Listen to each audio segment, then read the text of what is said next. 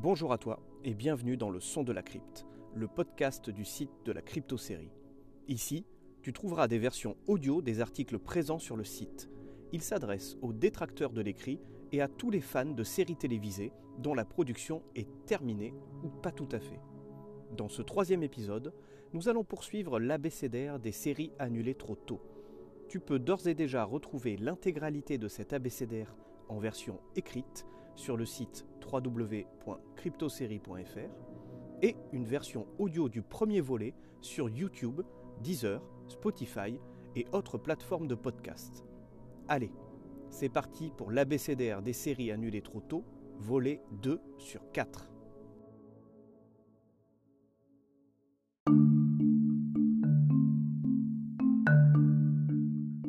Dans la vie, il y a les séries qui nous quittent brutalement et il y a les autres.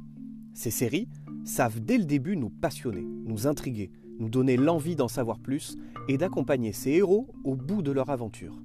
Une belle histoire commence, jusqu'au drame. Sournoisement, la production décide de mettre fin à la série. Il n'y aura pas de suite et trop souvent le dernier épisode ne permet pas de conclure proprement l'histoire. Abandonné et triste, il ne nous reste plus qu'à trouver une nouvelle série en espérant qu'elle arrivera au bout ce qu'elle a à raconter.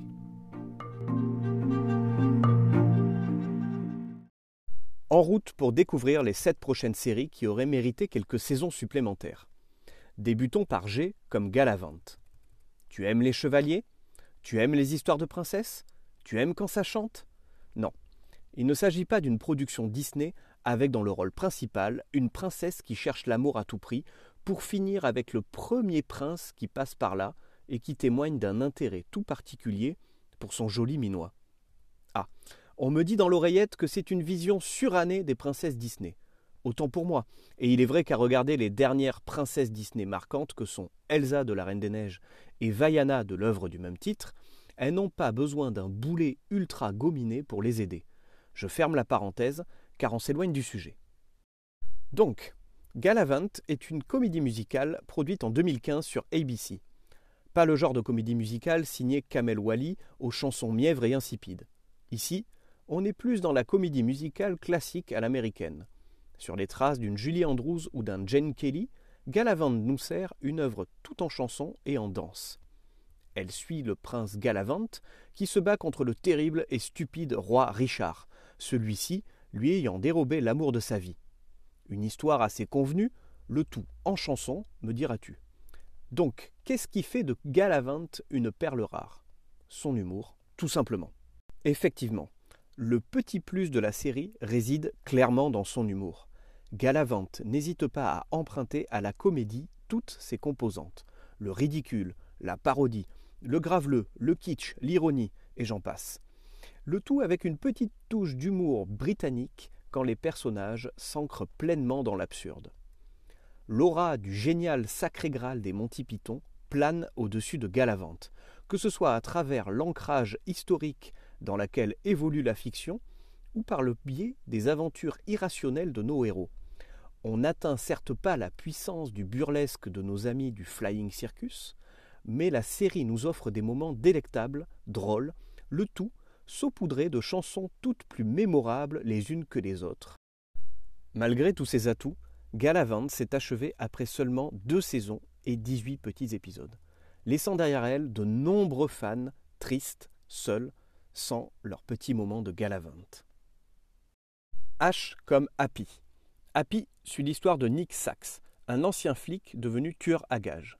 Ultra violent et alcoolique, Nick finit dans une ambulance après un mauvais coup. À son réveil, il se demande s'il ne perd pas la boule lorsqu'une licorne animée commence à lui parler. Dénommé Happy, cet être imaginaire le pousse à partir à la recherche d'une fillette qui a été enlevée par le Père Noël. Le genre de synopsis qui ne peut qu'intriguer. Pour ma part, je suis adepte des séries What the fuck, un peu à la Man Seeking Woman, où tu sens que la série peut partir dans tous les sens. Et c'est le cas. Happy est une pure sodomie cérébrale. Grant Morrison et Derek Robertson, les créateurs du show et du comics qui a inspiré la série, ont décidé de te malmener, et ce, pour ton plus grand plaisir. La série est outrancière. Nick est un enfoiré de première à la fois violent, malsain et dégueulasse, bien qu'il ait un bon fond. Alors oui, l'histoire est folle, et nous embarque dans un sacré bordel où le trash cohabite avec des personnages tous plus fous les uns que les autres. La série n'est certainement pas à mettre entre toutes les mains. Le côté trash évoqué juste avant est prédominant et ne conviendra pas à tous les publics. Mais outre l'aspect survitaminé et brutal, Happy tente d'avancer dans son histoire et de creuser ses personnages. Et ce n'est clairement pas là qu'elle est la meilleure. Au cours de la saison 2, on sent qu'elle a quelque chose à dire, mais elle tâtonne bien trop souvent entre sa soif de démesure frénétique et son envie d'arrondir les angles sur le personnage de Nick. Et c'est finalement là qu'elle pêche, sur le fond des personnages. Hormis Nick et Happy, les personnages secondaires ne m'ont pas convaincu. Ils sonnaient creux pour la plupart et ne donnaient pas envie d'en savoir plus sur eux. Peut-être qu'une saison 3 aurait réussi à gommer ce manquement. En attendant, Happy reste une série qui vaut le détour si on aime le déjanté et tout ce qui l'accompagne. Passons à la lettre I comme invasion. Entre nous, je n'ai jamais vu la série Invasion. Je serais donc bien mal placé pour en parler et juger de la qualité de celle-ci. Que fait-elle donc dans cet abécédaire, me diras-tu? Eh bien, lors de la préparation de cet article, Invasion a souvent été citée parmi les séries qui ont été annulées trop tôt. Elle dispose d'ailleurs d'une bonne fanbase et méritera un jour que j'y jette un œil. Si tu connais bien la série et que tu ressens le besoin de me donner envie de la regarder, n'hésite pas à venir m'en parler dans les commentaires sur le site ou tout simplement sur les réseaux sociaux. J comme John of Arcadia. Pour cette lettre, le choix fut cornélien. Mon projet initial était de te parler soit de Jekyll, soit de John from Cincinnati, deux séries que j'ai beaucoup appréciées, même si évoluant toutes les deux dans des genres totalement différents. C'est alors que je me suis souvenu de John of Arcadia, ou Le monde de Johan en français. Oui, j'ai choisi la lettre J, car pour la lettre L, j'ai vraiment envie de te parler d'un autre coup de cœur. Suspense. Le monde de Johan est une série américaine produite de 2003 à 2005. Le pitch de départ n'est pas très vendeur pour l'athéiste que je suis. Voici de quoi il en retourne exactement.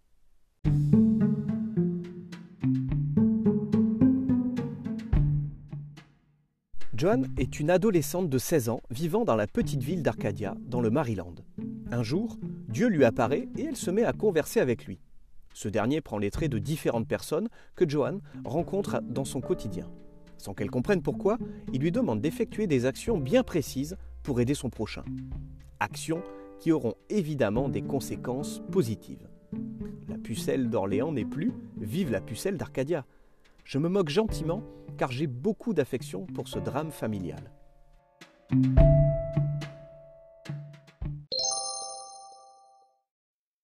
Je vous surveille, je ne tolérerai aucun dérapage de votre part. Dieu est amour et nullement l'objet de vos perversités.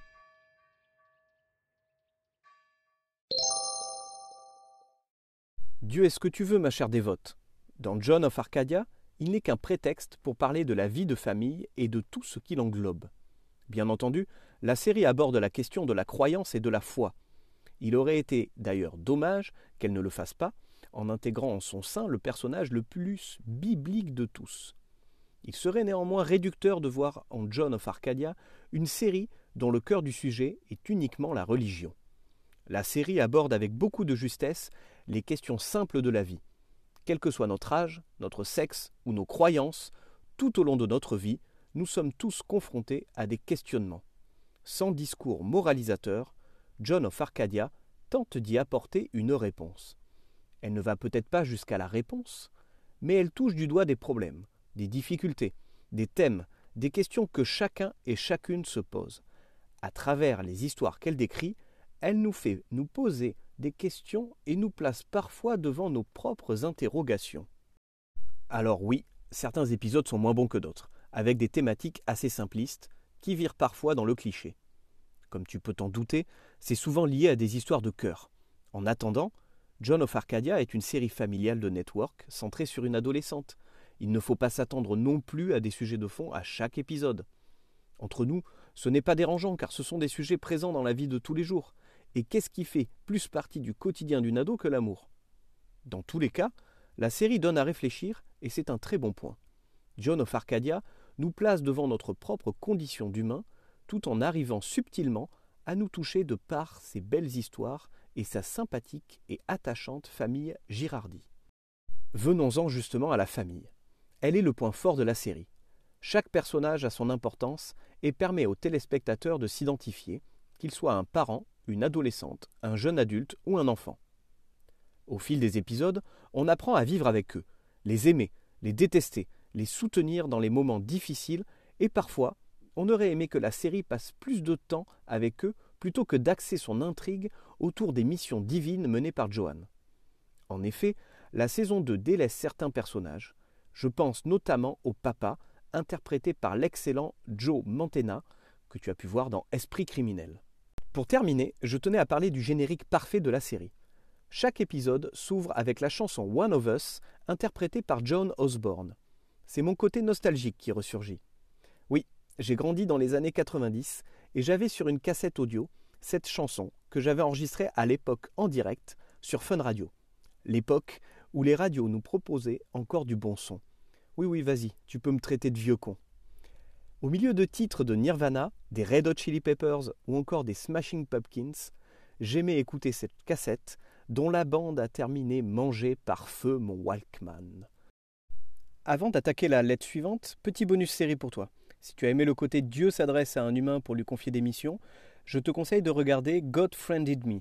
Tout comme John of Arcadia, la série s'achève au bout de seulement deux petites saisons et sans véritable fin.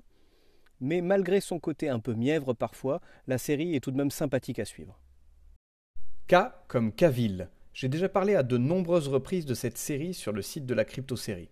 Je ne vais donc pas te faire l'affront de recommencer, d'autant plus qu'en termes de référencement, la duplication de contenu, ce n'est pas vraiment une bonne pratique. Attends, bonhomme, si je t'écoute, c'est pour que tu me causes de série. Si je veux entendre parler de référencement, j'ai la personne qu'il me faut, ok? Je viens de recruter un SEO manager au sein de ma startup disruptive 3.0 en conseil, communication digitale et web numérique, tu vois? Alors je t'en prie, enchaîne parce que j'ai un apéro kids friendly sur le rooftop de mon espace de coworking ASAP. Ok, merci pour cette intervention qui témoigne d'une grande expérience dans le domaine de l'entrepreneuriat et du web marketing. Si tu te reconnais dans le personnage de Jean Gaspard, je te prie de m'excuser, non, de quitter ce site digital et numérique à la fois, tête de cul. Donc j'avoue que mon côté flemmard prend peut-être le dessus, mais ça, ça reste entre nous. Donc pour en savoir plus sur Cavill et comprendre pourquoi cette série aurait mérité une saison de plus, je te renvoie sur le site de la crypte où tu trouveras la critique de la série et un article intitulé 8 séries courtes à regarder cet été, dans lequel j'explique pourquoi cette série est cool et pourquoi elle aurait dû se poursuivre. Attaquons la lettre L comme Life on Mars. Life on Mars s'est achevé après deux saisons. C'est court, mais une véritable fin a été proposée aux téléspectateurs. Le principe est assez rare et mérite d'être souligné. D'autant plus que la série culte de la BBC conclut avec brio son histoire. Sam Tyler, le héros, découvre enfin la réponse à ce qui lui arrive depuis le début. Si tu ne connais pas la série, tu vas me demander de quoi il en retourne, j'imagine. Voici le pitch de départ.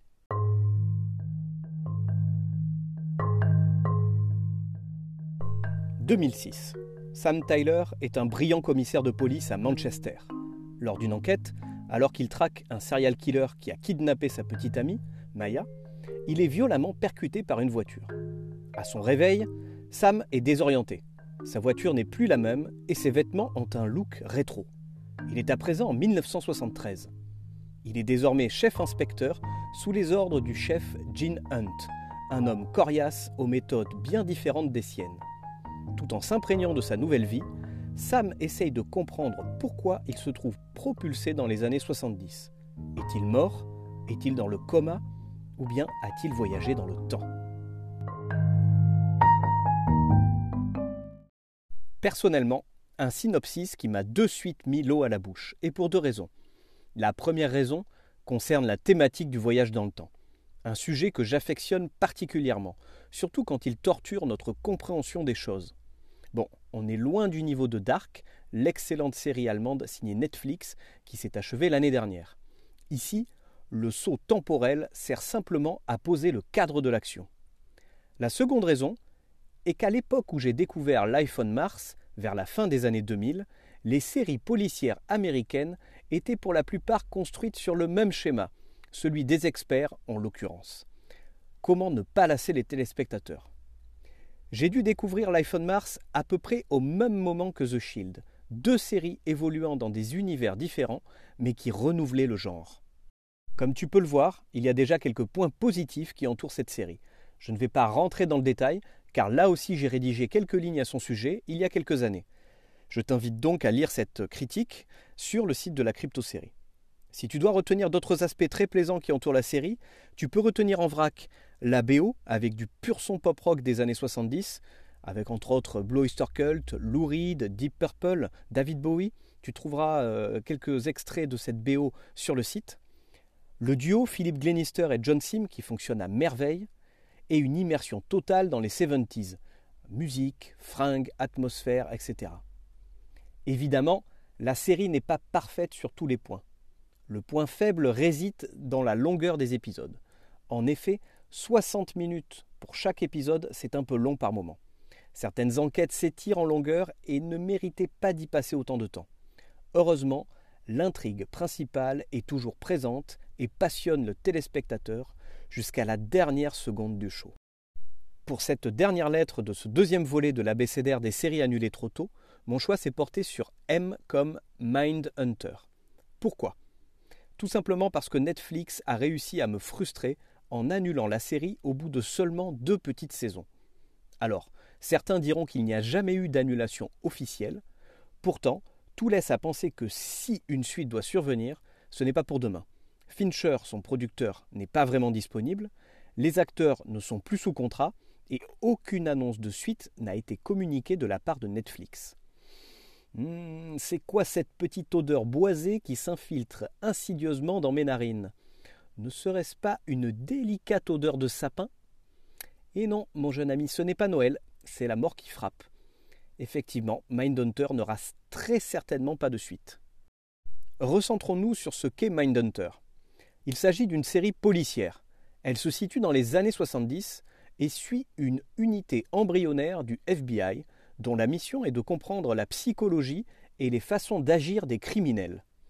Nous sommes dans les balbutiements du profilage et de ce qui va devenir la notion de criminologie et ainsi analyser la psychologie des tueurs en série. Mindhunter évolue sur un rythme lent, laissant la part belle au dialogue et à des scènes contemplatives. Un véritable travail d'écriture se dégage de chaque scène et de chaque échange entre les protagonistes. Il n'y a pas d'action et il n'y en a pas besoin. La finesse de l'écriture et de la réalisation offre à l'intrigue un déroulement captivant. Mention spéciale aux scènes d'interrogatoire lorsque Holden et Bill se retrouvent face à ces êtres abjects que sont les tueurs en série. Je pense notamment aux échanges avec Edmund Kemper, dont l'acteur Cameron Brighton nous livre une excellente interprétation. Tout ça, on le doit en partie au travail de son producteur principal et réalisateur de quelques épisodes, monsieur David Fincher. Est-ce qu'il faut vraiment que je présente le bougre? Allez, Fincher est à mes yeux un des grands réalisateurs de ces dernières années. On lui doit des films cultes comme Alien 3, Seven, Fight Club, Zodiac, The Social Network ou encore Gun Girl. Voilà, si ce n'est pas un CV qui claque, en tout cas, certainement plus que celui de Jean Gaspard.